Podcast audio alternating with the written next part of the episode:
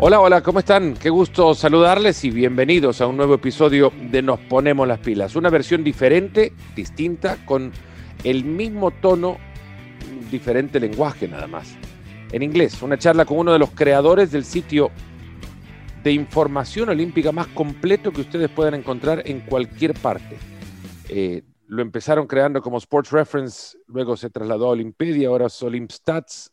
El doctor Bill Malo nos acompaña y espero que a partir de ahora esta charla sea tan valiosa como para muchos creo sí será, eh, muchos amantes del deporte, amantes del olimpismo sobre todo, eh, pasen adelante y disfrútenla. Muchísimas gracias por estar una vez más en Nos Ponemos las Pilas.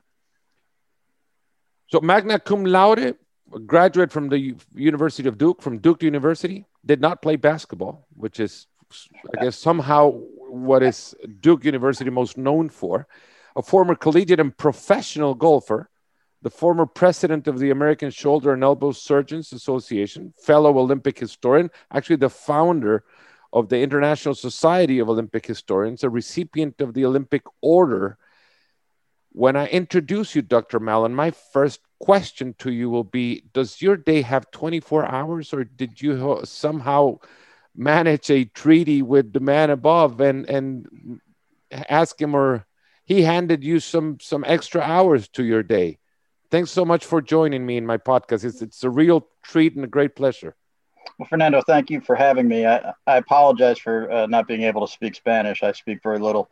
Um, yeah i i've been fortunate to do a lot of things in my life. Uh, um, i'm also uh, fairly old now so uh, um, I've added that up over the years. Um, and I, one of the things I learned as a surgeon was I, I learned to sort of go without sleep. I don't sleep much, so uh, I don't have more than 24 hours in a day, but I do get by. Uh, I used to get by on three to four hours sleep, but now it's about five or six. So, uh, how do you manage that? By the way, just just for the regulars uh, amongst the crowd that are that are you know maybe used to the all saying that eight hours of sleep is what a, is what a person yeah. needs to have. Well, my residency in, in surgery at Duke uh, was very hard. Uh, we got very little sleep, and uh, it sort of just ingrained it in me to uh, get by on not much sleep. I, I might crash one day a week and, and get eight or nine hours, but I, can't. The latest I've slept probably in 30 years is 6 a.m. That is great. That is great. Now, now to my surprise, my surprise, of course, which I, th- I think that everybody in the world does the things that I do it, and then I come and find that people are different. I drink a lot of coffee, and I've I've read in in some of your interviews eh, in prepping for this podcast that you have not had a cup of coffee. I've never had a cup of coffee in my life. I had one sip once, and uh, when I was about 14 years old, and I hated the taste of it. And uh, everybody said, "Well, uh, you know, uh, it's an acquired taste and i go i don't want to acquire a taste for that. I hate the taste of that. So i do have one vice in terms of that and it's right here. I drink coca-cola. Uh, so that's where i get my caffeine. I can't even get the label around but, uh, not not a sponsor my... of not a sponsor of the show but since the sponsor of the olympics we'll let it go by. Right. Uh, yeah um, I, I, drink coke instead of coffee. I, I, don't drink a lot of that either but uh, that's my caffeine buzz. Now uh, so your residency of well first let me go back to the fact that I, I, introduced you as a magna cum laude graduate from from duke university but in nowhere near what you ended up doing in in professionally in your life. Your i guess graduate on studies were in mathematics and, and physics if i'm not mistaken. Yeah that's right. Um, i'm kind of a math nerd. Uh, I, I, love math. I still read math books. And uh, when my wife and I go to a bookstore, she goes over to the history section. I go to the math and science section. And we'll meet at the uh, checkout counter with our books, and she usually looks at my book and, and says something like, "I bet you're the only person in the whole world that ever bought that book," because uh, they're such a usually uh, esoteric, nerdy uh, type of thing. Yeah, I, you know, I, I didn't go to Duke. I, I was very good in math uh, in science. I didn't go to Duke to become a doctor. I went there to become a professional golfer. And uh, so I majored in math and went after about five years of playing professionally and realized I wasn't going to be the next Jack Nicklaus or Ben Hogan. Uh, I had to do something else, and my science background was pretty good for medical school, so I ended up going back to medical school. So you were in the PGA Tour for a couple of years. I mean, that's something that most I, whoever is in that profession, it's a very exclusive club to be a part of, even if it were for for a year or two or three. It is yeah. still a very hard. How would you compare that? Going and somebody once told me that getting into the majors as a baseball player, it's harder than to than it is if you were to campaign to become a senator if you're of your state and, and or a congressman. That it's easier to do that on that field than it is to become a professional baseball player. I don't know if you can take that into well, mathematical, yeah. statistical uh, matters. Yeah, but I don't know about the statistics, um, but you're right. I mean, um, you know, my dream was to play on the PGA Tour, and I wanted to be a champion out there and win tournaments, and I didn't quite achieve that. Um, and actually, for a few years afterwards, probably for 10 or 15 years afterwards, I was kind of down on myself and saying, you know, I really didn't make it, and I was kind of depressed about that. But I've I've since come to realize what you said that you know there's so many golfers in the world, and and all of them that are any good would would just give anything to be able to play on the PGA Tour for four years or so, like I did. And I've sort of realized, like, actually, I was pretty good, even if I wasn't at a top level on the mm-hmm. PGA Tour. I have a very good friend uh, that went to Duke with me that had a similar career in Major League Baseball. He played in AAA for most of his career, but he came up and played with the Philadelphia Phillies a little bit for about three seasons. And he and I have talked about it, and, and we sort of share the same sentiment that you said that, uh, you know, we, we didn't quite make it at the very top level, but we got there at least. Yeah, well, once you explained it, the road taken to get there, it's it's a marvelous one. It's a magnificent one. Even though once you're there, you you might not seem or, or see it as if it was something to boast about. But the fact that you had a PGA Tour card, that is some somebody's dream. Yeah, it, it is for a lot of people, and I'm I'm still you know I'm proud of that.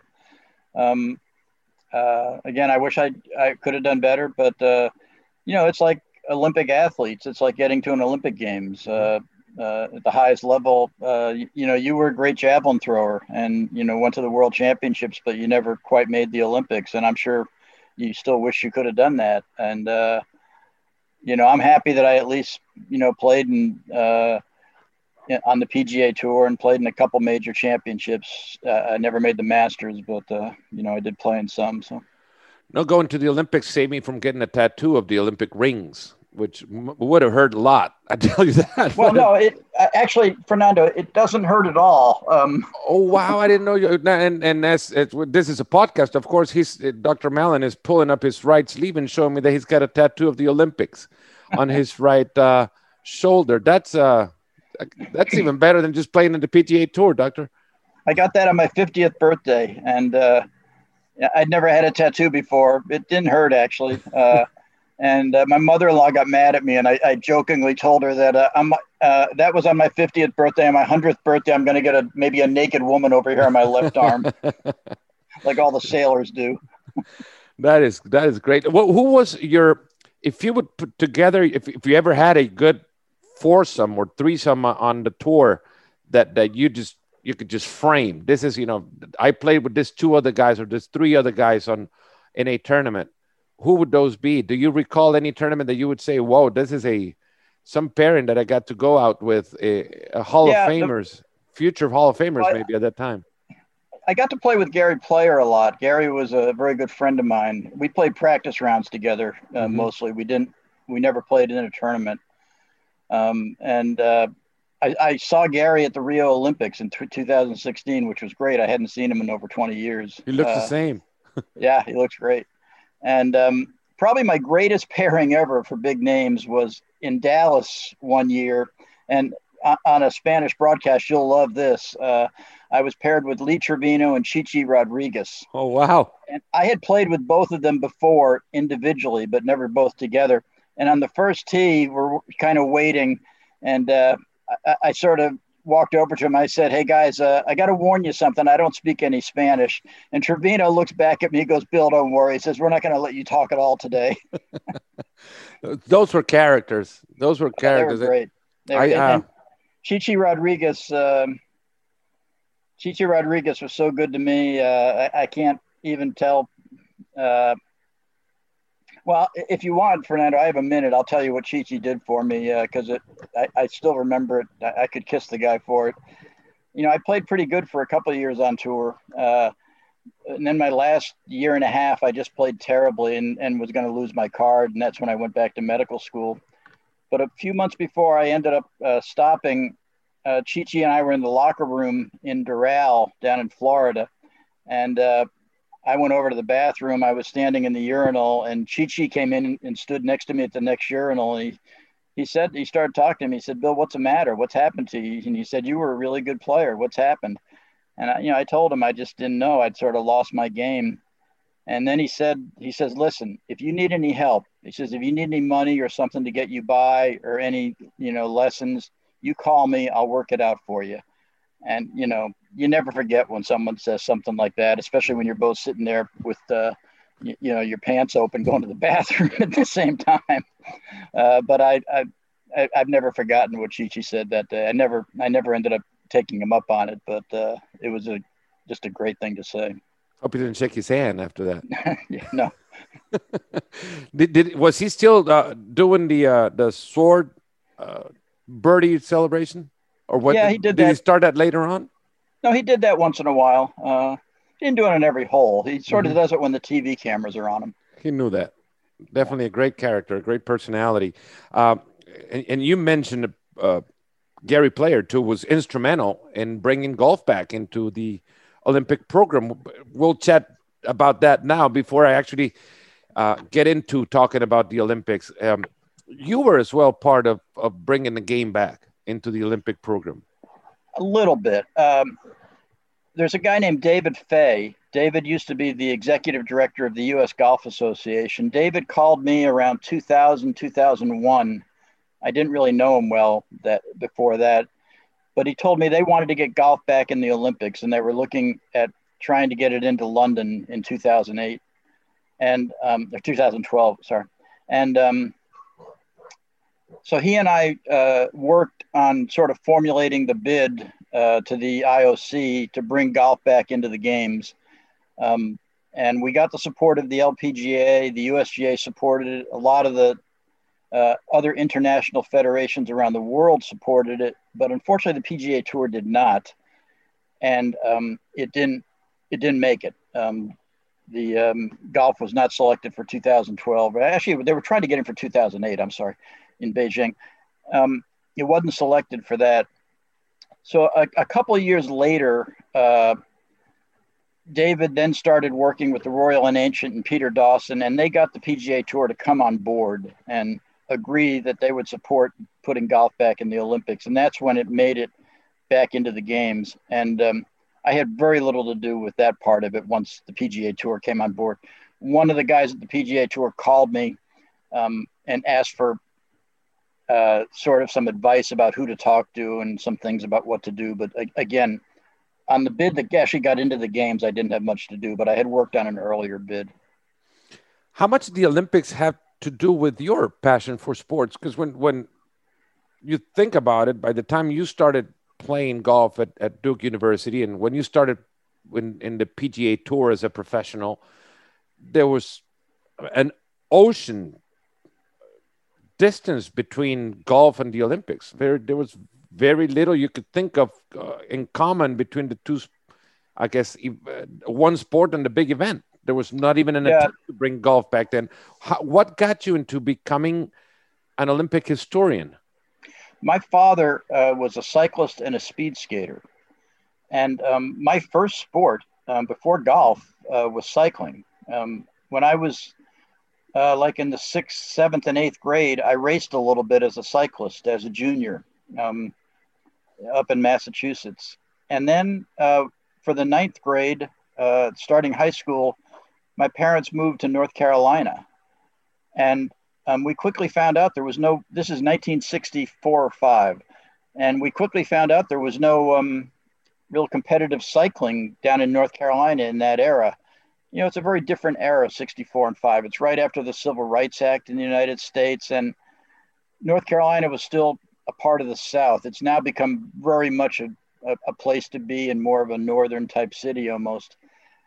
So I didn't really have any cycling to do. So my father said, Well, what do you want to do? This is in the summer before school started. So he took me out to the golf course and I started playing golf a little bit. And I got pretty good at that pretty quick. Um, so we moved back to Massachusetts the next year, which is where I grew up really.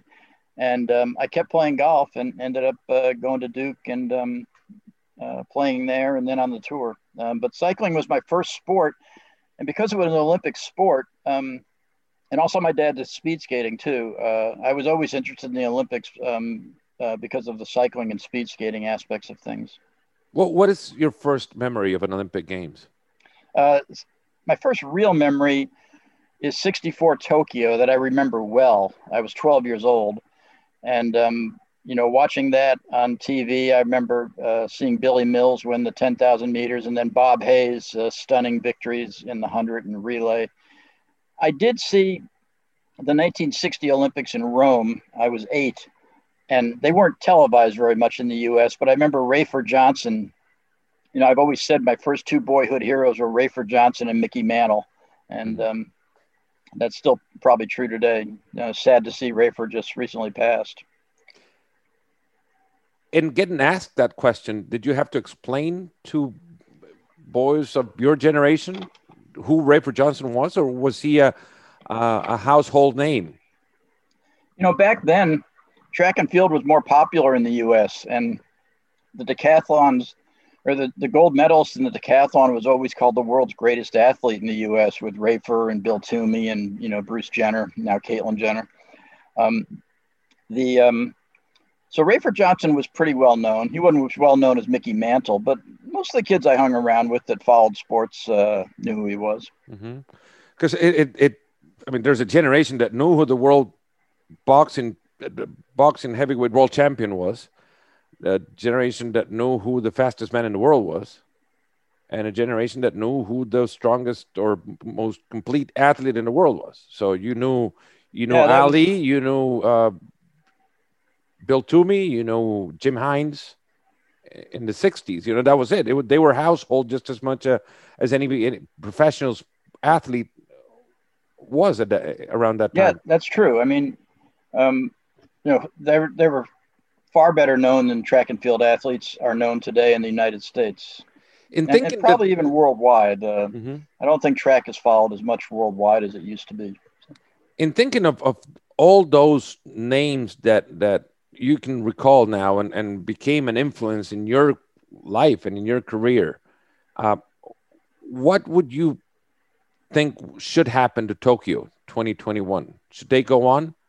I was at the other day at a, at a meeting of the Association of International Sports Journalists, and, and I guess the majority's opinion was that the games should and must go on even if there are no fans in the stands, that yeah. athletes' dreams should be able, athletes should be able to have a chance to for, fulfill their dreams, and kids all over the world that be watching the games on television should be able to form the memories that create the idols that become the inspiration. I think they I'd like to see them go on. I wouldn't say they must go on, but um, I sincerely hope they do. And, and given the fact that, at least in the US, and I think in Europe and, and South America, you know, professional uh, football or soccer, as we call it, has gone on, and, and the professional sports leagues in the US have gone on, and they've managed to, you know, pull it off. There have been some bumps in the road with, you know, games have had to be canceled here and there due to positive tests and all that. You know, those sports have shown that you can do it. And uh, hopefully, uh, they can do it for the Olympics too. You know, the Olympics is a huge logistical challenge, bringing 10,000 athletes together in one small area for two weeks. You know, that's tough. So, you know, the IOC is working on uh, various uh, scenarios about how to do it with spectators, without, with or without foreign spectators, and with Japanese spectators only, with no spectators. Um, you know, they're looking into it. They're also, you know, making some rules about the Olympic Village, about limiting the athletes' time in there, and telling them you have to leave, you know, like two days after your event is over and stuff like that. I hope they can do it. Um, you know, um, it seems to be that the um, number of cases recently over the last few weeks worldwide has started to decrease. Mm-hmm. And as the vaccinations start to be given out worldwide, hopefully it will continue to decrease. And if that's the case, maybe we can have the games. I hope we can too. Now, what got you into collecting Olympic data?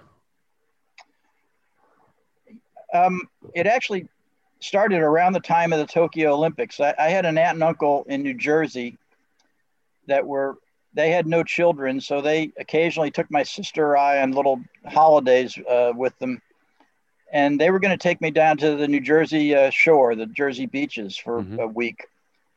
And so my father drove me down, and I got there about three days before they were going to go on vacation, and they were just going to stay at their house. So I had a couple days with not much to do. And this is before golf. I was cycling.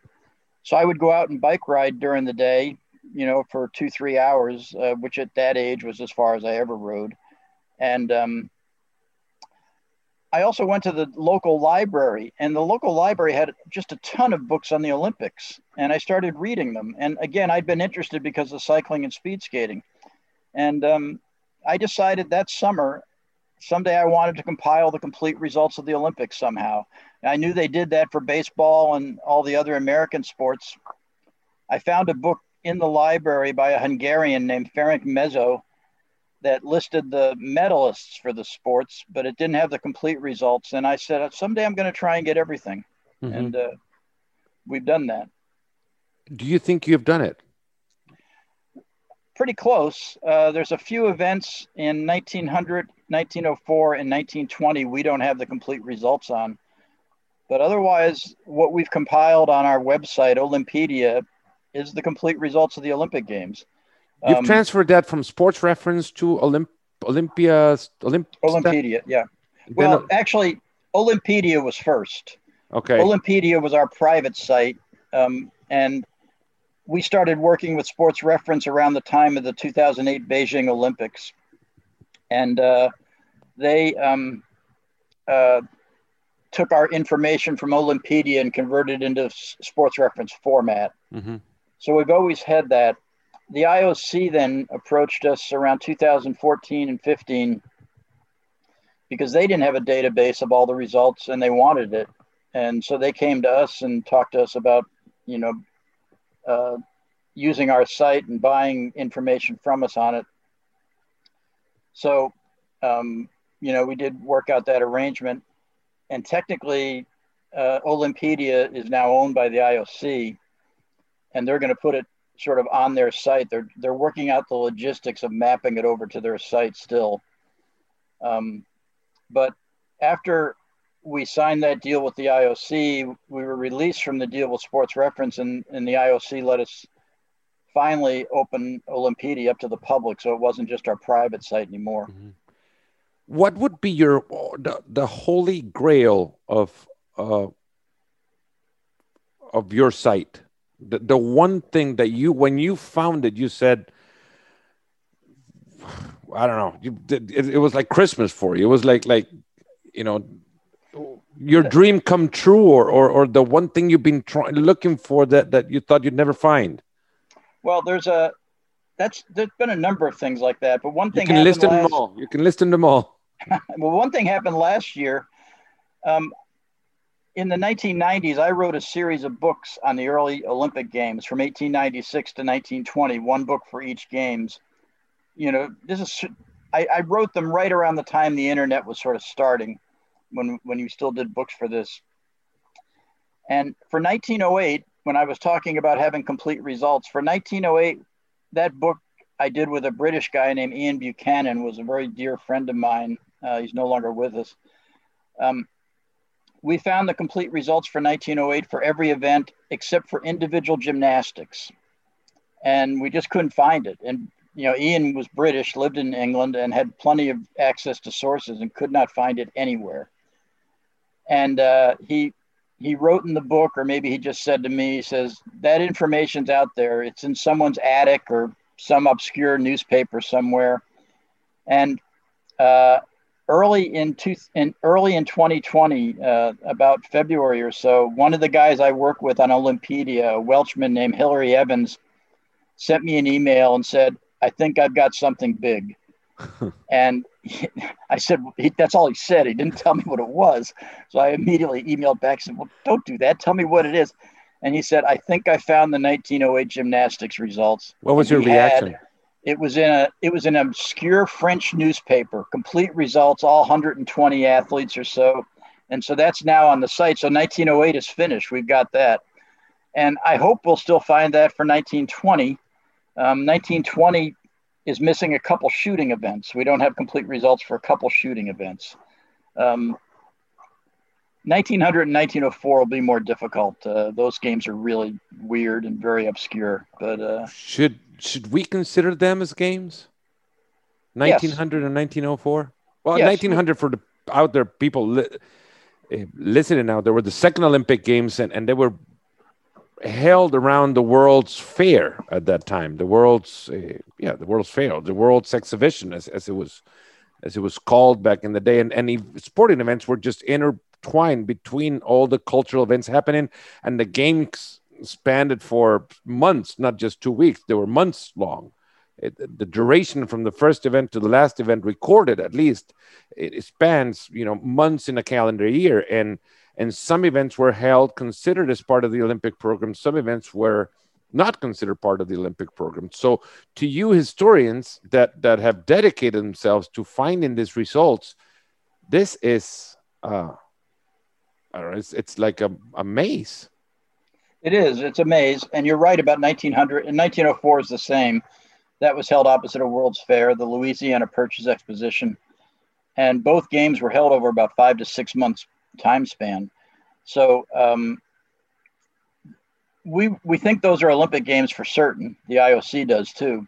What we don't, what we can't agree on in every case is which of the events at the Olympics should be considered Olympic events. As you said, there were multiple other events held during the both of those World's Fair, and you know we have some disagreements on uh, which events were Olympic. Uh, uh, you know, probably the the one I get involved in the most in 1904 there was a track and field event called the All Around, which was an early forerunner of the decathlon. And I feel it's an Olympic event. Uh, there's a guy in the U.S. named Frank Zarnowski, who's kind of the U.S.'s uh, decathlon expert. Mm-hmm. And Frank insists it is not an Olympic event. And um, he's got good reasoning, and I've got good reasoning to say it is. So, you know, that's one of those ones we're not sure about. But uh, there's several other events like that we just don't know how does the Olympic Committee work with historians in establishing the official Olympic records? Well, they're just getting involved in that. They haven't worked with historians too much in the past. Uh, mm-hmm. they've kind of made the decisions on their own. And where that's really bothered us in the International Society of Olympic Historians is the 1906 Olympic Games. The IOC does not recognize them as official, and we think they are, and they should be recognized as official. And uh, actually, back I don't know, 2007, no, 2006, I guess it was probably the 100th anniversary of the Games. Uh, uh, the German president of the International Society of Olympic Historians at the time um, was Karl Lennartz. And Karl wrote a, a position paper uh, to send to the IOC about why they should be, 1906 should be declared official Olympic Games. And I helped him write it. Uh, mainly, I helped with a lot of the translation uh, from his German English into English um, and rewrote it for him a little bit. Um, and we sent it to the IOC, but they they didn't do anything. They didn't agree yet. We'll they, keep working on it. so your push is to make those uh, Olympic Games. So in in that case, what what is it? Ewry would have another set of golds, right? Yeah, he'd have two more. Yeah, the we, we have 1906 on Olympedia. We include that those results there. Um, and the IOC says, well, you have to list them differently. You can't call them Olympic games, so they're called the intercalated games or something like that. Mm-hmm. Which in, in I was I was in Athens for the 04 Olympics, and in talking to a Michigan State grad, which is where my dad went to school. My father was a Michigan State alumni, and and we got to talk because of a hat he was wearing, basically, and and he ended up being one of the archaeologists that um, I guess helped repair the old Panathinaikon Stadium in Athens. Oh, really? And um, and he told me, aside from the fact that that structure should be considered a bigger or should be bigger part of Athens' legacy to humanity, even bigger than the Parthenon itself, which is no interest to the to the Greek government or society. Aside from that, he told me that the games in, 19, in 1896 did only have six rows of marble uh, seating instead of the whole stadium, which we see in pictures as it's all white marble beauty. Yeah. That, uh, but that everything else was just wood. They were wood seatings painted with the, and that it, it was only until 1906 that the stadium was actually completed as a full marble marble stadium, which at that time it was like uh, when I spoke to him and, and when he saw the structures finished and all, they were saying he was saying maybe they could have just left this unfinished and go on with the games, even if the yeah. structure was not done completely. That's an amazing stadium. The first time I ever went to Athens, um, my wife and I were staying in a hotel only a few blocks from the Panathenaic Stadium, and uh, the very first thing I did was uh, put on some uh, running shorts and running shoes and jogged down to the stadium and ran a couple laps around the track there. And um, an amazing feeling. Uh, you know, I, I had almost the same feeling I had the first time I went to ancient Olympia. Uh, you know, I don't really believe in reincarnation, but you know, when I was at ancient Olympia, I remember you know, standing on the old track, the original Olympic track, and thinking, I've been here before. I know I've been here before. it is. It is. Uh, how would you explain? I was about to go and go on and explain what I feel about it, but how would you explain the fact that that you're how would you explain your relationship with the Olympic movement? That is a better phrased question. Well, I actually love the idea of the Olympic Games um, and the Olympic movement. Uh, in the U.S., you know, a lot of the reporters, you know, talk about they're not very important and all they care about are the major professional sports. But what the IOC and what the Olympic movement does try to do, it tries to bring the world together every two years now. It used to be every four years, twice. Brings the whole world together in peaceful competition and cooperation. I've met so many people from so many places around the world because of the Olympics and my involvement in them.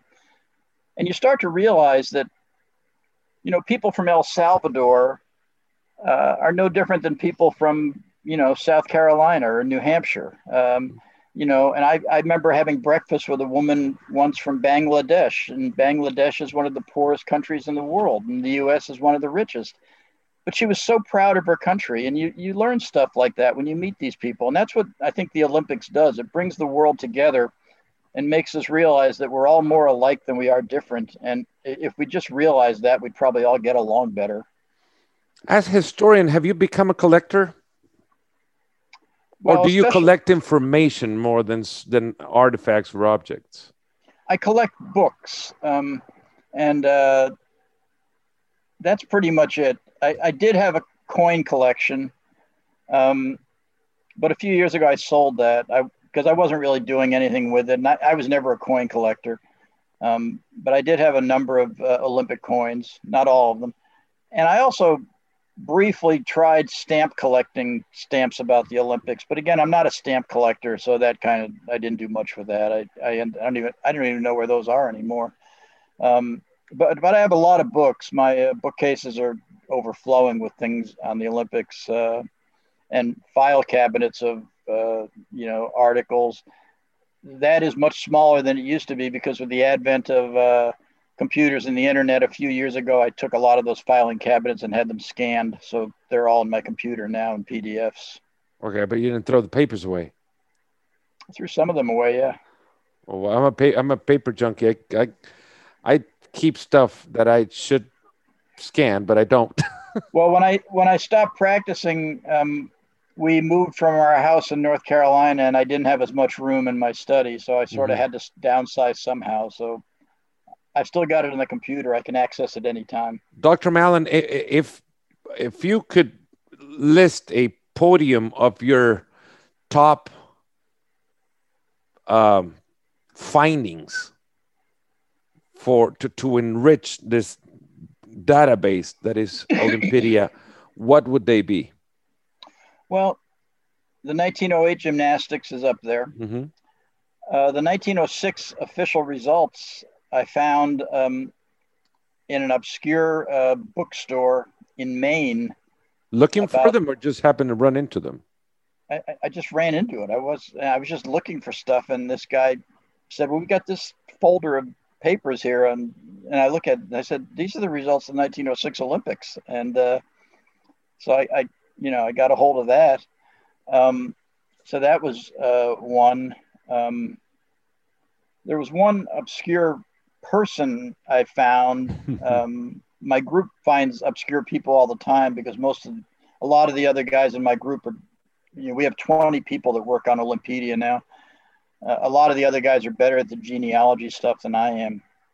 But I did find a guy um, in um, a, a, tennis player from Ireland um, in 1924, and I'm, I'm actually blanking on the name now, but um, we didn't know anything about this guy. Well, the reason we didn't know anything about him was they had his name wrong in all the official reports and results. They called him Edward. Um, I can't believe I can't remember his name. Edward something. Well, it turned out that he was Edwin Darcy something, whatever his last name was, and he went by Darcy. Well, the guy had played Wimbledon uh, and uh, you know a bunch of other tennis events, and then he became a famous urologist in Britain and then and his wife was a famous uh, OBGYN doctor in Britain. And you know, then tragically in World War II, he and his wife were hosting a dinner party um, one night for a bunch of their neighbors, and they were in the house, and their kids were in the house.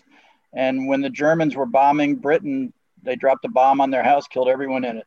And oh. uh, I remember thinking, like, whoa, what a story. Oh, wow. and, and, nobody knew anything about this guy. And I had found him just because I found his name uh, mm. to start with, because he, he, went by Darcy rather than Edwin.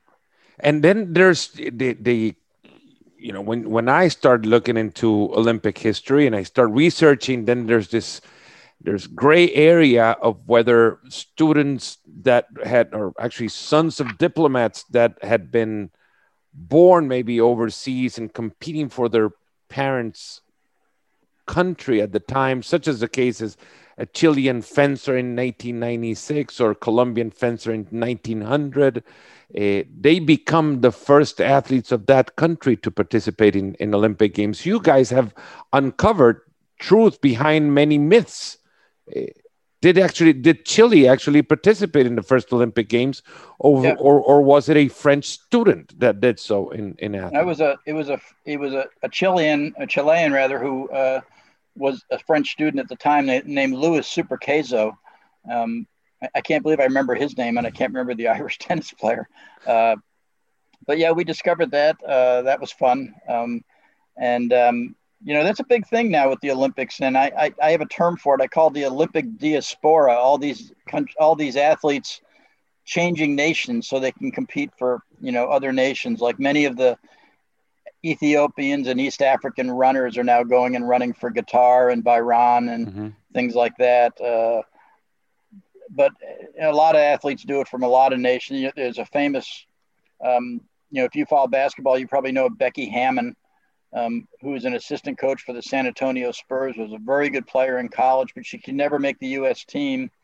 And uh, Becky Hammon actually went and played for Russia because she played in the Russian leagues uh, in the off season and when she wasn't in the WNBA. And she took some heat from that playing for Russia, but she said it was her chance to play in the Olympics. And, you know, a lot of nations, a lot of athletes do that now.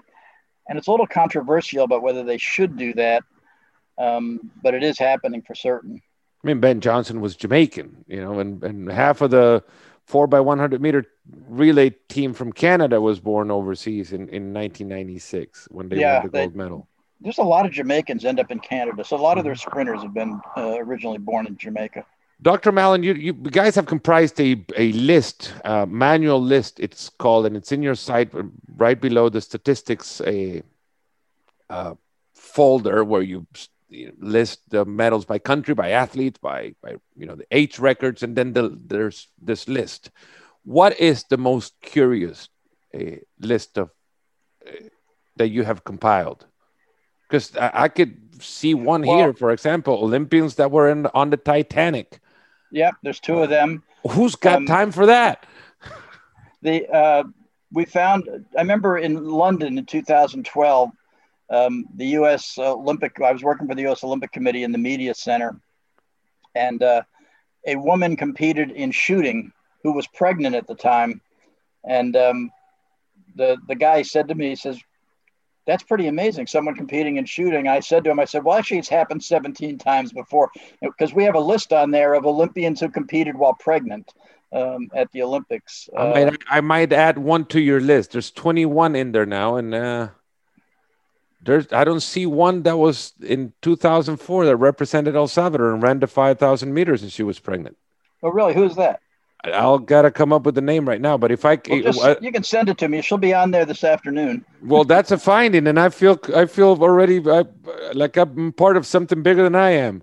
Another another example of athletes, and it's it's actually a little list on there. It's an amazing story that I actually did find this one.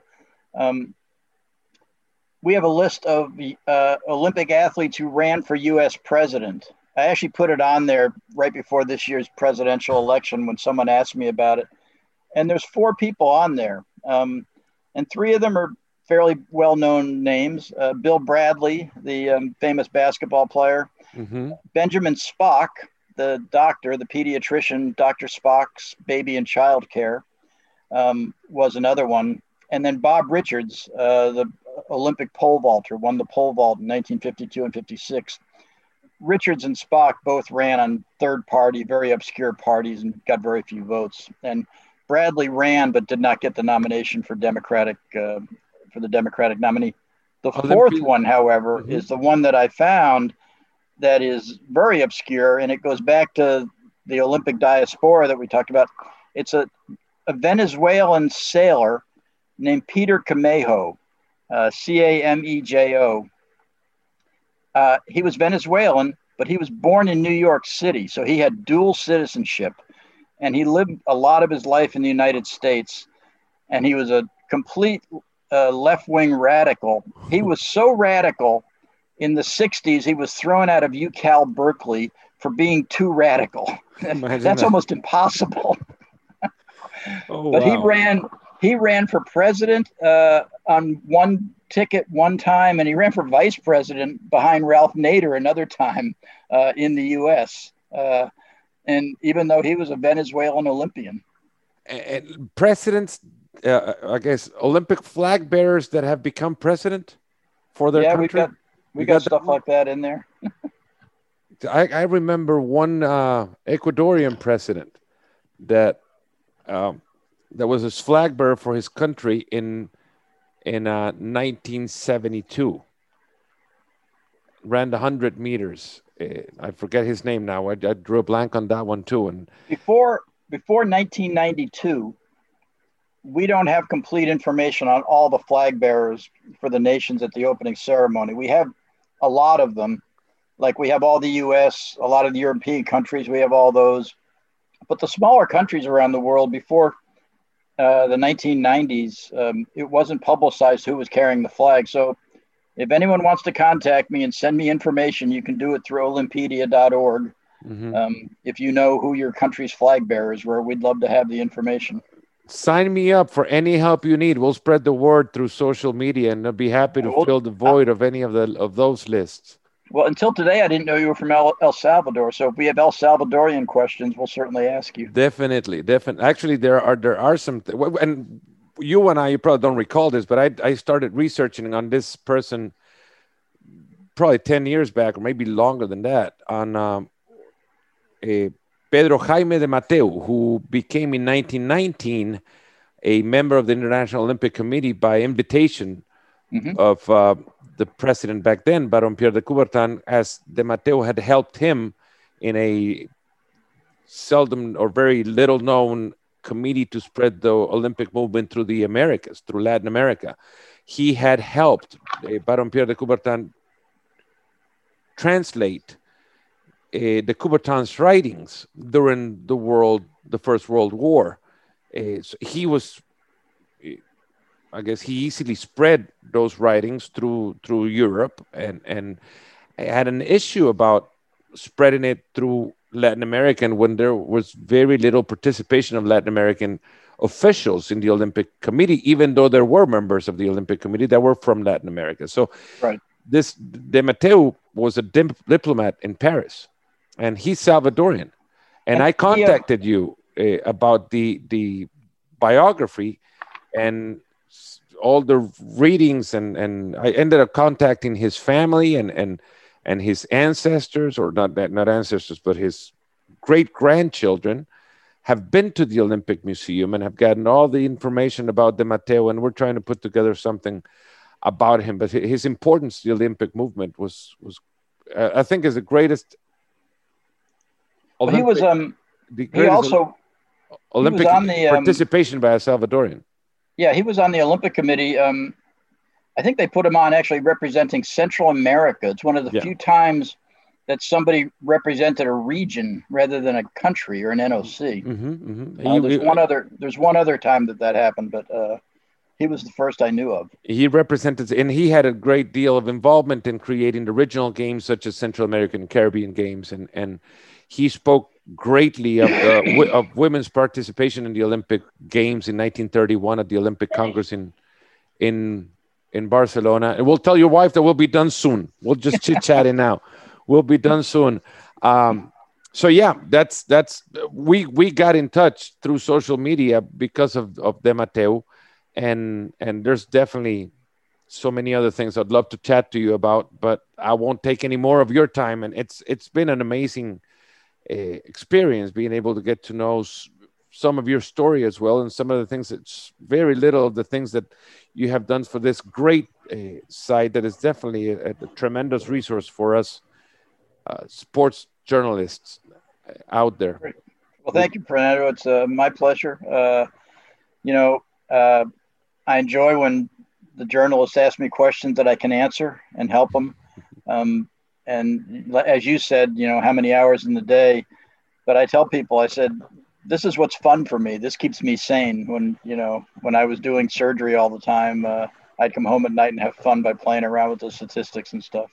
That is great. Dr. Bill Mallon, thank you so much for joining my podcast. And, and I hope to stay in touch with you. And, and you can find him on social media. Dr. Mallon is on Twitter and, and at BamBam1729 want can I ask what the 1729 is for? Well, I told you I was a math nerd. 1729 is a famous number to mathematicians uh, because of a obscure, to most people, Indian mathematician named Srinivasa Raman, Ramanujan, and Ramanujan, and uh, he do, he he was a a prodigy, uh, almost like an idiot savant. He was so brilliant and they brought him to Britain to study at Oxford. And uh, you know, his there've been movies made about this guy. Uh, it's called the in a book called The Man Who Knew Infinity. And when he was uh, he was in Britain, he, he developed tuberculosis, or he probably had it, and he died from it while he was in Britain. And uh, he was in a sanitarium for uh, tuberculosis patients, and his mentor, um, uh, Hardy, came to visit him. And they were talking and uh, hardy said i came over in a cab. It was number 1729 mm-hmm. and you know they're both mathematicians and hardy said to him it's a very uninteresting number. And Ra- ramanujan immediately snapped back and he said oh no it's very interesting. It's the smallest number that can be expressed as the sum of two cubes in two different ways which it is. So mathematicians know 1729. I use it all the time. So. That's why it blew right over my head right there. And you knew you knew something about me right there when I asked the question. Thank you so much, Dr. Mallon. It's been again a great pleasure. Y para todos ustedes que han llegado hasta acá, muchísimas gracias por acompañarnos. Eh, de nuevo, uno de los creadores de Olimpedia, uno de los sitios, el sitio más completo de información olímpica que ustedes puedan encontrar por ahí. Les agradezco mucho que nos hayan acompañado y será hasta el próximo episodio Nos Ponemos las Pilas. Mm.